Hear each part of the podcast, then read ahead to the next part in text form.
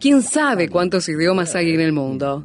Todos ellos tienen sus códigos y símbolos, y muchas veces con sentidos totalmente opuestos.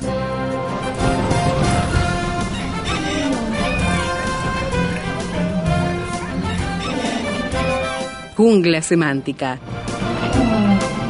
Para descifrar las palabras, para entender su raíz, para saber de qué hablamos. Jungla semántica.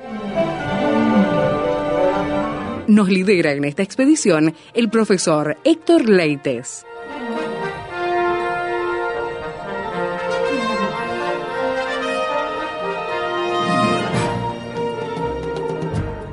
El llamado el día de hoy es hacer ejemplo. Veámoslo con el pastor Héctor Leites, mirando en la jungla semántica, primera de Pedro capítulo 5. Bienvenido, Héctor. ¿Qué tal Esteban? ¿Qué tal amigos? Queremos saludar a la audiencia y muy felices, por supuesto, y contentos de poder estar en Jungla Semántica en imágenes verbales, escrita en el libro de Primera de Pedro.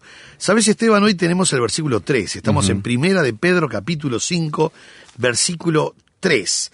Y dice así, no como teniendo señorío sobre lo que están a vuestro cuidado, sino siendo ejemplos de la grey. Amén. Por supuesto que vamos a leer el versículo 2 para enganchar todo, Claro, claro, porque porque hay una continuación. es una continuación que comenzó con un imperativo en el versículo 2. Primera de Pedro, capítulo 5, versículo 2. Dice así, apacentad la grey de Dios que está sobre vosotros, cuidando de ella, no por fuerza, sino voluntariamente, no por ganancia deshonesta, sino con ánimo pronto Claro. no como teniendo señorío sobre los que están a vuestro cuidado, sino siendo ejemplos de la grey. Bueno, es un versículo muy fuerte, muy lindo, porque nos está este, mencionando dos o tres cositas. Primero, eh, comienza con una prohibición. Por supuesto, dice no como teniendo. Eh, en el griego tiene una negación, es una conjunción, una partícula negativa. Y tiene ese como, que es un adverbio de comparación. Por supuesto, esto es lo que le da la fuerza, no como, no como teniendo, o como tampoco teniendo, porque en realidad tampoco como teniendo es una, es una negación continua. Y uno dice, pero ¿por qué? Porque viene hablando acerca, venía hablando acerca de unos imperativos, apacentad, cuidando, no por fuerza, voluntariamente, eh, no por ganancia deshonesta. Venía hablando una cantidad de eh, prohibiciones, advertencias y consejos. Y ahora pone algo muy interesante porque habla del teniendo señorío. Una palabra que viene, por supuesto, de la palabra curios. Curios, mira. Curios, sí, sí, porque viene de... eh, es un participio, es una palabra, es un verbo muy fuerte, porque está compuesto de kata, eh, eh, el verbo es catacurieuntes, complicado inclusive porque tenemos tres palabras en una. Tenemos kata, que es una preposición que quiere decir abajo de. Tenemos la palabra curieu, que viene de curios, que es señor. Sí. Eh, y tenemos la palabra, la terminación ontes, que indica que es un participio presente pasivo. O sea que estamos realmente en un verbo eh, bien, bien, bien complejo porque eh, los participios en el griego se tienen que ubicar de seis maneras diferentes. O sea, se tienen que ubicar de seis maneras. Este participio es un participio. Es presente. Está en la voz pasiva. Pero como son adjetivo también, está en nominativo plural masculino. Si yo le llego a errar en alguna de Ah, estas, estoy diciendo otra cosa. Me imagino. Entonces, lo que está diciendo, cuando dice teniendo, no como teniendo señorío, o enseñoreando sobre las personas, está diciendo enseñorearse en contra, controlar, subyugar, dominar. ¿Por qué? Llegar a ser Por- una especie de autoritario, dueño. eh, exactamente, porque tiene catá. Entonces, al tener catá, que es la preposición que le indica que este señor está colocando a las otras personas por debajo de. No puede ser nunca eso. No, no puede ser. La, la- la palabra de Dios nunca admite que el pastor es el mandamás, el jefe, el que está por encima de los demás. Eh, algo que a veces no entendemos Eh, cuando hablamos de ministerios, cuando hablamos de dones, capacidades, cuando hablamos de lo que son los talentos o los llamados de Dios, eso no me coloca eh, a mí como pastor, no me coloca por encima de alguien que hace eh, tres días que comenzó a ir a la iglesia. Tengo diferente función, tengo diferentes responsabilidades. Eh, no es lo mismo limpiar mal un baño que lo que te va a pasar es que te va a manchar la ropa por el, por la, por el cloro, que predicar mal, que estás torciendo 100, 150 personas, estás conduciendo a un camino que es incorrecto.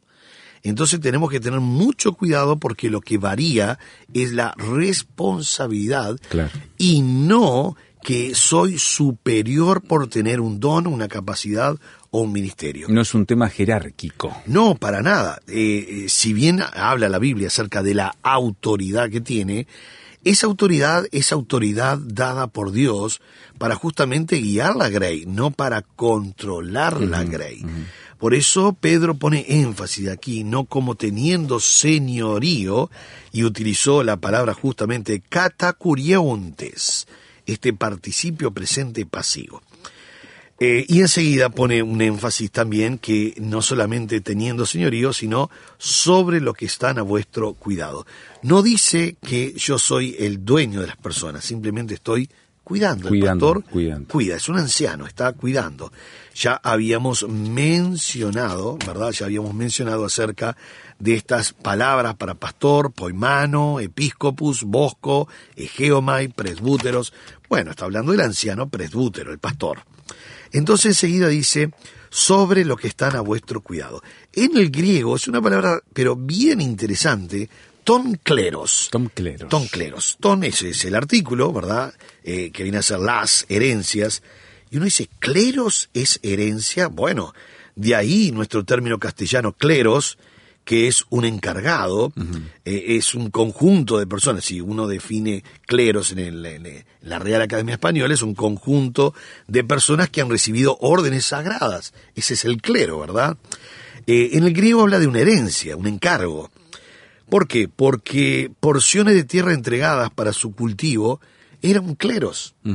Y de ahí se toma que personas que han recibido esta herencia, este encargo, esta porción de hacer algo, entonces le decían que era el clero, personas que recibían órdenes sagradas.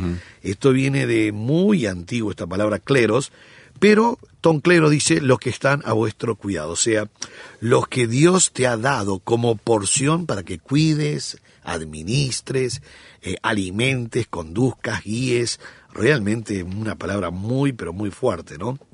Es interesante que eh, tanto la palabra anterior, catacuriontes, que aparece solo cuatro veces en la Biblia, cuatro veces aparece en la Biblia, y esta otra palabra, toncleros, le da la fuerza a, lo que es la función del pastor, que tiene que estar realmente cuidando, protegiendo, tiene que estar realmente eh, alimentando, guiando. Eh, es una función interesantísima, pero nunca controlando para saber qué es lo que está pasando, qué es lo que está haciendo, o sea, no tomando señorío. Catacuriontes, ¿verdad? Ese participio.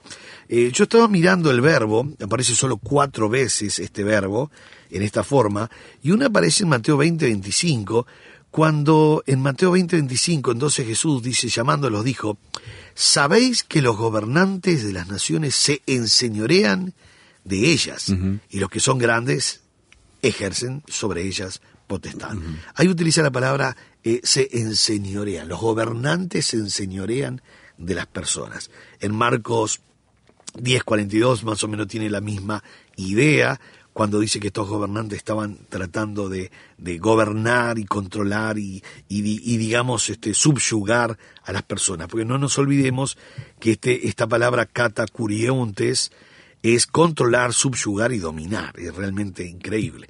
En Hechos 19 y 16 dice que, y el hombre en quien estaba el espíritu malo saltando sobre ellos y dominándolos, pudo más que ellos, de tal manera que huyeron de aquella casa desnudos y heridos. Está haciendo alusión de unos hijos de un tal Seba que salieron golpeados. Es verdad, sí. Mm. Eh, ahora, interesante Se que... quisieron hacer los capos y les salió mal. Sí. Exactamente, fueron dominados, dominados, y esa es la palabra catacuriontes.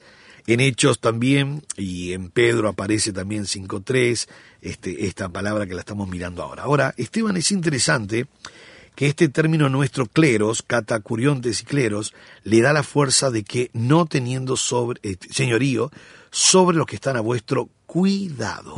Realmente ese cleros, que es el conjunto o la herencia que ha sido puesta, esta porción de tierra entregada para el cultivo en el comienzo, sino que ahora fue dada, digamos, a los pastores esta cantidad de personas que están guiando y controlando. Y enseguida, por supuesto, coloca de una manera categórica, sino, dice, sino siendo ejemplos de la grey. Ese sino es la conjunción más fuerte que existe en el griego, es alá, porque quiere marcar ese contraste de que no tienen que tener señorío, eh, tienen que estar cuidando a lo que Dios le ha dado, este, y dice, sino siendo ejemplos de la grey. La palabra ejemplos es la palabra modelo, tupos. Eh, siendo es un participio, o sea que me está diciendo que continuamente yo debo ser un ejemplo para la grey. Hacemos breve pausa en la conversación con el pastor Héctor Leites. Entonces, este ejemplo, este eh, cuidado, este acercamiento es desde un lugar muy diferente al del autoritario que hoy parece que se promueve desde muchos ámbitos. Nuestro canal de comunicación, jungla semántica, arroba transmundial.org.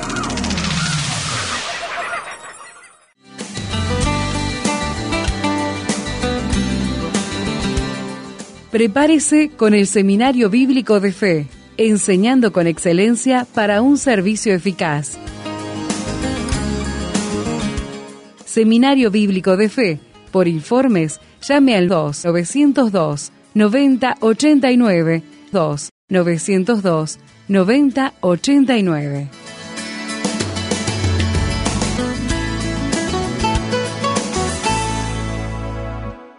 El escritor bíblico, el apóstol Pedro, nada más ni nada menos, está diciendo que no hay que señorearse sobre los que están en nuestro cuidado, sino siendo ejemplos de la grey, que eh, se está poniendo él mismo como parte de ese grupo de gente que no se hacen los dueños, sino que tienen cuidado, Héctor. Exactamente. Por eso, en este gran contraste, cuando dice sino, es la conjunción alá, es la más fuerte en el griego. Es una conjunción adversativa. Y el verbo siendo, que es el verbo ginomei, ginomei, o gi, ginomenoi, puede ser la, el participio.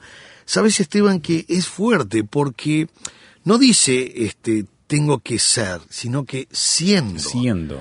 Es un participio presente de la voz pasiva y me está pidiendo que continuamente, en el griego como es de la voz media pasiva, es llegando a ser continuamente el gran modelo. Tenemos que ser un modelo, un patrón.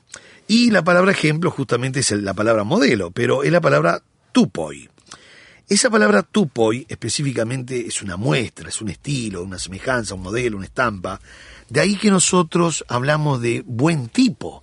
Ajá. O si tenemos que comprar una máquina de escribir, que Claro. ya, ya no, no se compra máquina de escribir, Sí, pero sí. si tuviese que comprar una máquina de escribir, se tiene que comprar en base a su tipo. ¿Qué tipo de letra tiene? ¿Qué tipo? Porque tipo es, en el griego, eh, la impresión, eh, la estampa, el patrón, la figura. Es como si yo voy caminando en la arena y voy, este, mm, digamos, pisando la arena mojada. Y si alguien viene atrás dice, ahí está el pie de Leite. No, ese es el tipo. Ajá. El pie de Leite se Claro, fue conmigo. la huella, Eh, seguro. Quedó la huella. Bueno, esa huella es el tipo. Si agarro un martillo y golpeo fuerte sobre una madera, voy a dejar la marca del martillo. Ese es el tipo. O el tipo de letra de una máquina de escribir que golpea sobre el carbónico y deja la letra allí en el papel. Bueno, indica, e- e- ese es el concepto tipo, específicamente una muestra. Eh, cuando nosotros hablamos de- del tipo, eh, denota, en primer lugar, un golpe, una impresión, marca, una marca de algo. Pero es un ejemplo, es un patrón, es una figura. Y en Hechos 7, 44, Dice eh, Lucas, escribiendo el libro de los Hechos, dice, tuvieron nuestros padres el tabernáculo del testimonio en el desierto, como había ordenado Dios cuando dijo Moisés que lo hiciese conforme al modelo Ah. que había visto. Esa palabra modelo es tipos. Tipos. Tipos. En Primera Tesalonicenses, capítulo 1, verso 7, dice, de tal manera que habéis sido ejemplo a todos los de Macedonia y de Acaya que han creído. Esta iglesia de Tesalónica había sido un ejemplo, Ejemplo. para los demás. Un modelo, un tipo. porque- Un tipo, un ejemplo, un patrón, una figura, Sí, sí. una semejanza, una estampa, un golpe en la madera, una marca que indica es exactamente igual al martillo o al pie del leite esa huella. Ahora, qué lindo es, Esteban, que nosotros podamos entender, comprender que no tenemos que tener señorío sobre los que están a vuestro cuidado, sino siendo ejemplos de la grey. Siendo ejemplo. A mí me gusta mucho cuando Pablo trabaja con este tema de en Primera de Corintios que somos todos iguales. Cuando él dice el ojo no le puede decir a la mano, no te necesito ni la cabeza a los pies, no tengo necesidad de vosotros, lo que está diciendo en definitiva es somos todos iguales. Nos necesitamos con diferentes funciones. Ahora, ¿quién puede decir que una función es mejor que otra cuando el cuerpo todo se necesita? Vamos a imaginar, Esteban, que viene el corazón y me dice yo soy lo más importante. Y de repente viene otro y me dice, yo soy la glándula pituitaria, nadie me menciona, yo soy la glándula hipófisis, nadie me menciona, de hecho, ni siquiera saben mucho qué, qué función cumplo, pero resulta que si yo dejo de funcionar, el cuerpo no crece y hay problema en todas las glándulas. Entonces cuando en 1 Corintios, capítulo 12, menciona acerca de las funciones, a mí me gusta mucho esto porque nos coloca en el lugar que tenemos que estar. Eh, yo como pastor o como docente no soy superior a otros. Tengo una función. Entonces dice, más ahora, estoy en 1 Corintios 12, 18, más ahora Dios ha colocado los miembros, cada uno de ellos, en el cuerpo como Él quiso. Ahora, si es como Dios quiso, yo no puedo desafiar la voluntad de Dios, sino Ah, puedo bien. decir, mire Dios, usted se equivocó. Yo soy más importante que, que el páncreas o la glándula pituitaria.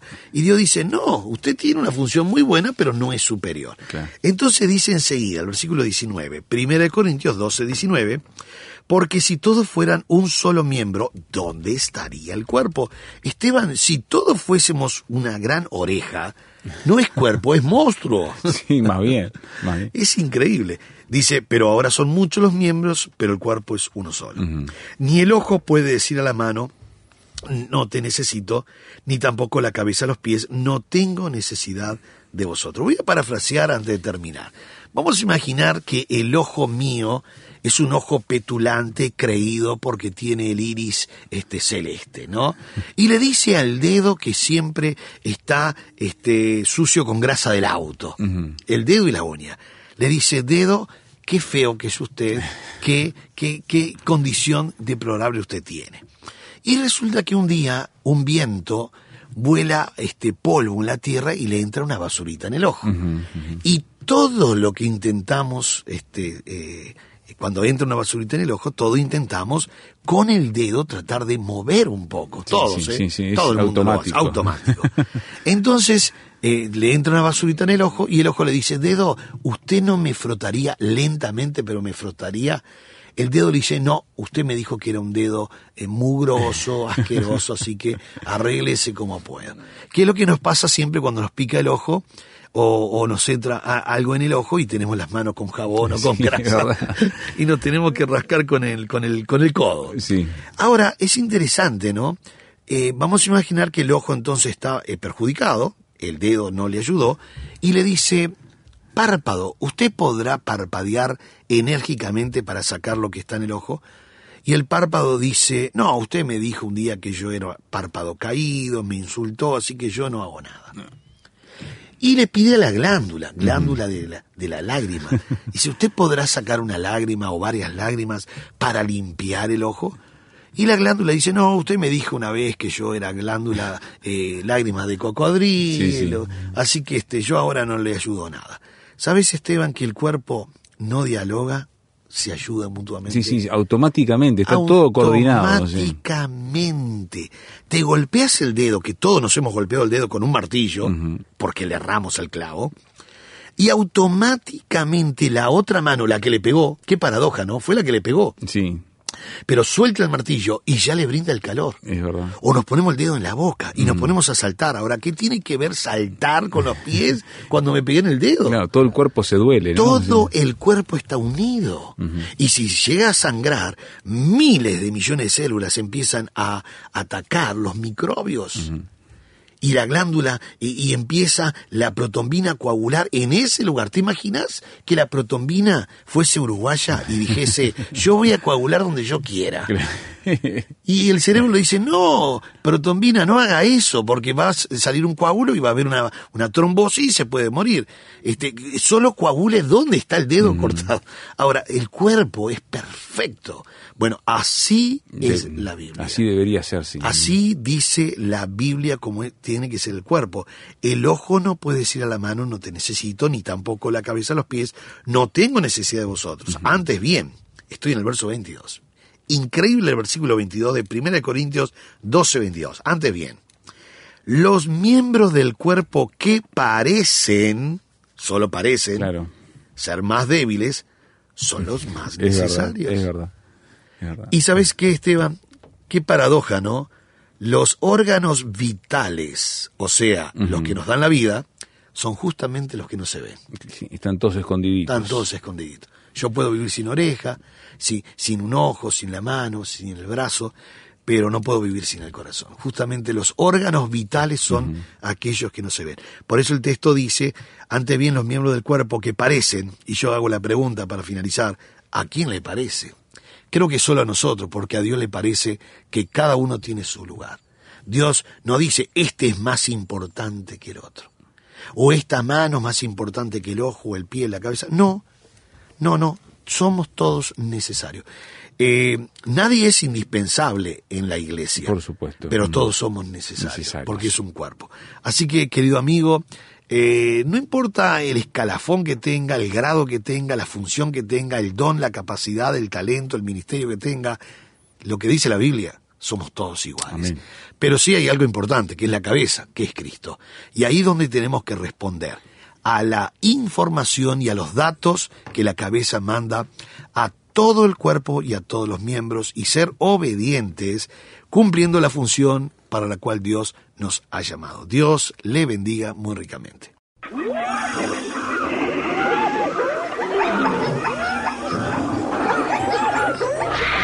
Hoy termina esta etapa de la expedición, pero lo esperamos en el próximo programa para adentrarnos en la jungla semántica.